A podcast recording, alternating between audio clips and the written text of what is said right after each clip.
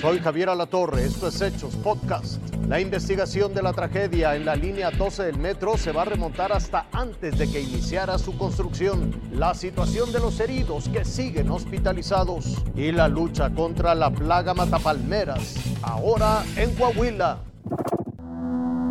A partir del año 2000, 2015 empiezan a secarse las palmas datileras principalmente. La mayor parte de las palmas Phoenix dactilífera murieron. Se dieron cuenta a finales del 2015 y a principios del 2016, la mayor parte de las palmeras estaban muertas. Y sí, es la misma plaga que ya mató a 107 palmeras de la alcaldía Miguel Hidalgo en la Ciudad de México.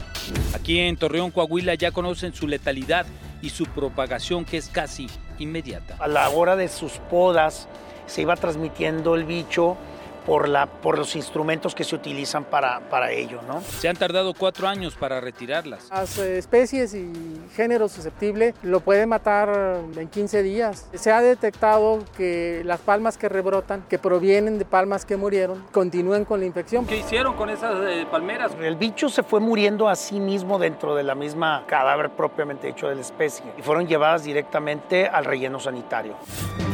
Las tres avenidas principales de Torreón se quedaron sin palmeras.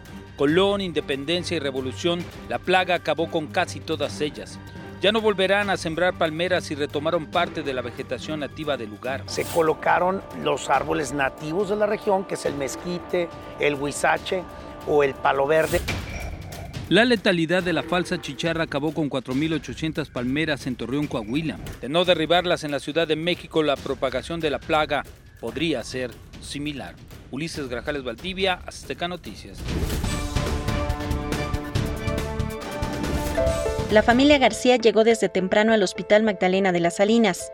No tenían cita médica, tampoco buscaban algún familiar desaparecido por el accidente de la línea 12 del metro. Simplemente querían ayudar a las víctimas de la tragedia donando su sangre. Es una manera muy linda de, de ayudar y que no te quita nada. A ese gesto de solidaridad se sumaron palabras de aliento para los cinco lesionados que permanecen en esta unidad médica. Que sean muy fuertes y que le echen muchísimas ganas, muchísima fuerza y en lo que podamos ayudar desde afuera, aquí estamos todos. Y que no se desesperen y que hay que creer en Dios. Les mando mucha, mucha, mucha fuerza, pues, de todo corazón, se les desea lo mejor. Palabras que agradecen familias como la de Humberto Cruz, cuyo estado de salud se reporta grave. O sea, bien que digamos bien, bien, pues todavía no, ¿no? Porque pues todavía está delicado, ¿no? De que su pulmón este, tiene aire, tiene sangre en el pulmón. Como él, 57 personas más luchan por recuperar su salud y dejar atrás ese momento que cambió su vida. Itzel García Briones, Azteca Noticias.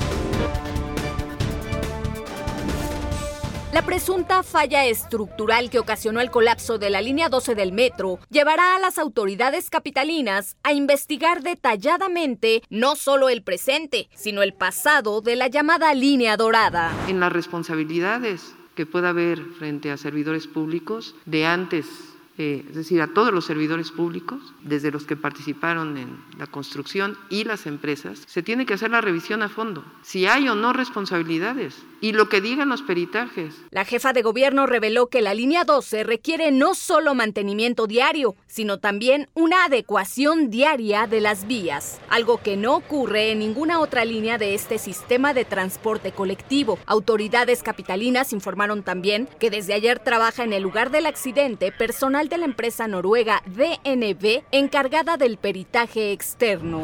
Es una empresa experta en administración de riesgo, análisis forense y análisis causa raíz de fallas catastróficas en instalaciones estratégicas. También inició la revisión estructural de toda la línea 12 y ya hay un avance del 30% de la supervisión a tramos elevados. Los primeros resultados se darán a conocer el próximo lunes. Se revisa desde memoria de cálculos, desde las revisiones numéricas, hasta trabajos de control de calidad de materiales y todo esto implica pues responsabilidades en ocasiones de supervisión de eh, las empresas que los ejecutan. Además, se están revisando los tramos elevados de otras líneas del metro reportados con fallas por la ciudadanía. La responsable del metro obtuvo un nuevo respaldo público por parte de la jefa de gobierno. Sería muy mezquino estar pensando en un asunto político en este momento. El tema aquí central es saber las causas de lo que pasó.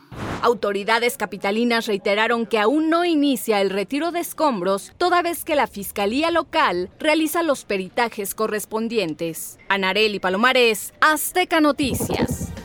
Esto fue Hechos Podcast.